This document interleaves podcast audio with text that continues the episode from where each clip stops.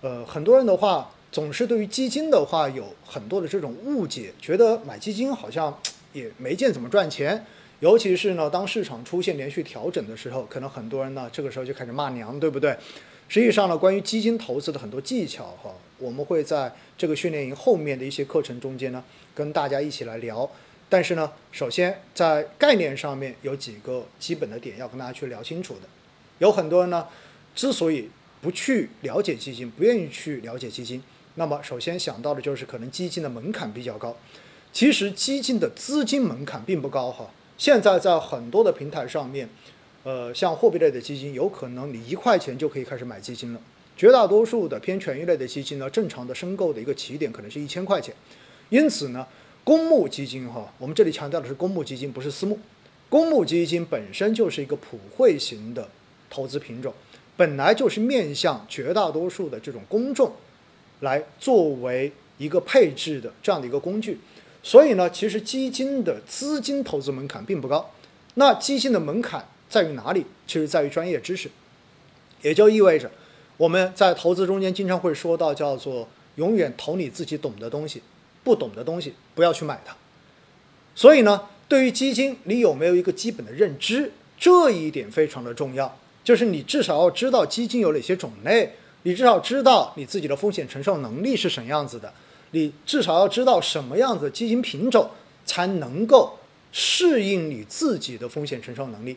因为只有这些东西匹配，风险的适配性做好之后，你才有可能真正的拿得住，真正的能够通过投资基金赚到钱。而在过去的这些年，我们看到非常明显的这种误区啊，就是很多人可能根本没有做过功课，也没有了解过基金到底是什么，纯粹就是看到身边的人在比较好的行情中间。通过投资基金赚到了很多的钱，于是呢，在不了解基金的前提之下，就跟身边的朋友一起追着去买那些热门的，看上去市场中间炒得最火的这些基金产品。那么，经过了市场的这种波动之后，相信大家可能对于自己所投资的这一些曾经的热门产品，都是痛心疾首。而更重要的是什么？因为我们没有在前面去了解关于基金的一些基础的知识，所以当出现亏损的时候，其实你是不知道为什么这个基金会亏的。而当我们不理解背后的这些运行逻辑的时候，也许你就觉得自己上当了，也许你就会非常片面的认为，那么跌一定是基金公司有问题，一定是这个基金经理骗了我的钱，对不对？实际上，这就是因为在一开始的这个知识储备。对这个产品的了解没有做到一个基本的要求，然后在投资之后才会出现这样子或者那样子的各种误区、各种误解，而这种误解到最后会严重影响你的投资心态。其实投资难不难呢？我要告诉大家，真的不难。难是难在什么？难是难在你自己能不能让你的心态维持着一个平和的状态。因为实际上所有的投资到最后。它都取决于什么？尤其是权益类投资，取决于整个国家国力的发展，取决于整个国家经济的发展，取决于上市公司未来的成长性。如果当我们了解了这些之后，你就会发现，也许市场越跌，反而它的估值越便宜，反而是更值得布局的这一方这些方向。所以的话呢，我们就告诉大家，基金本身它的门槛，资金门槛不高，但是的话呢。基金的这个认知门槛还是有一点的，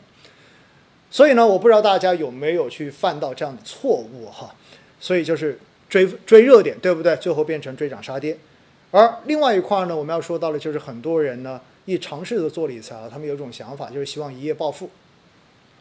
我记得在前阵子哈，当时在公众号上面我有写一篇文章，我说大家要纪律性的去投资，要去做定投，对吧？结果呢？后来就有一个朋友在下面回复说：“如果按照你说的这一种非常理性的方法去做纪律性的投资，那到最后根本赚不到大钱呢。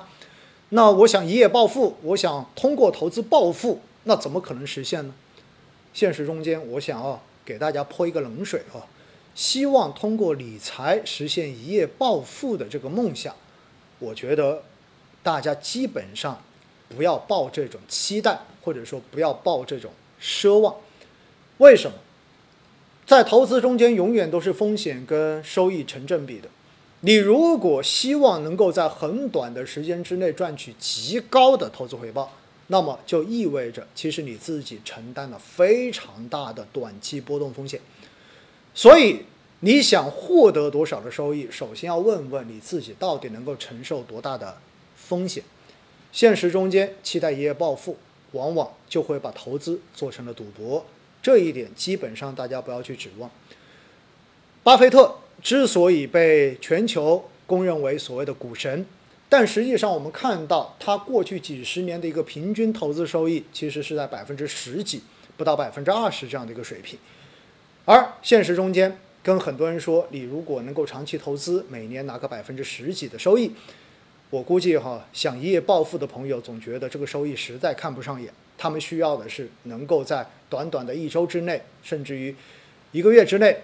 还有一些人可能期望是一天之内，哎，最好能够给我翻个倍，对不对？我告诉大家，这种事情不要去想。中国的资本市场这么多年以来的一个平均的年化收益，就是我们说主要的指数，其实也就是百分之十几这样的一个水平。而从中国的公募基金和偏股型基金，过去这十多年的一个十几二十年的一个平均年化收益呢，大概也是在百分之十六上下的这样的一个水平。所以。如果短期出现了很高的年化收益，那都说明市场在短期超涨，未来下跌的可能性会变得更大一些。所以呢，我们千万不能被短期的这种高收益率所吸引，然后就开始追进，期待一夜暴富，这样子往往最后的结果是亏得一塌糊涂，最后血本无归。这一点我觉得也是理财中间的误区，大家一定要小心的。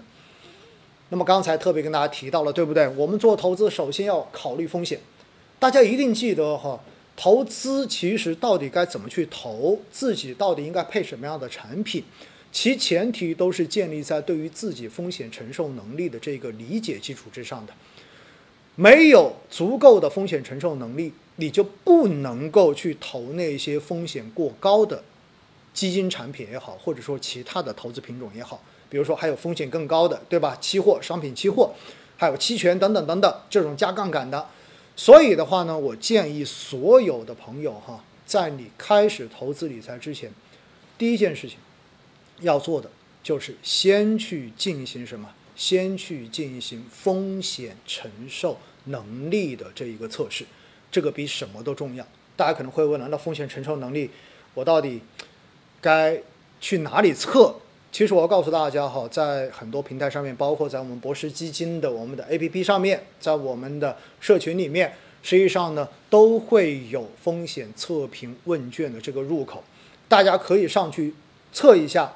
看看自己到底是属于保守型的，还是平衡型的，或者说你是比较激进型的。这样子的话呢，不同的产品本身也会根据它的一个投资的方向跟配置资产的多少不同，然后。被划定不同的风险等级，而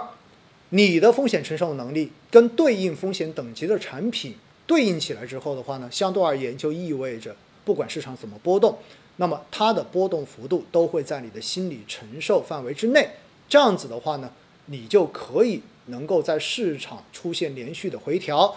变得越来越便宜，越来越应该布局的时候，不至于心态崩溃，而最后割肉割在了地板上面。所以哈，只看收益率而忽略风险，这也是很多投资人在最开始进行理财投资中间最容易犯的错误。那么当然，还有一种最容易犯的错误是叫做什么呢？叫做不懂乱投。关于这一点，前面已经跟大家讲过了，对不对？所谓的不懂乱投指的是什么？反正看什么热我就买什么，反正旁边的人跟我说什么赚钱我就买什么。大家一定要记得一点哈。只有自己才能对自己的钱负责，只有自己才需要对自己的投资结果负责，大家同意吗？旁边的人跟你说什么好，跟你说什么能够投，那是建立在他自己认知基础之上的。如果投的赔了，他自己会认；但是如果我们听了身边人的这种推荐，然后哎只看到了收益，又忽略了风险，然后就参与去投资。最后他为什么赚钱，你也不知道；最后为什么亏钱，那么你也不知道。那么到最后是什么样的一个结果？就是莫名其妙的亏钱，莫名其妙的赚钱，而且我告诉大家，莫名其妙赚钱之后，你可能会形成一种印象，原来投资这么简单。于是的话呢，很有可能你会不断的补追资金，去继续投这个品种，直到最后全部亏完为止。所以，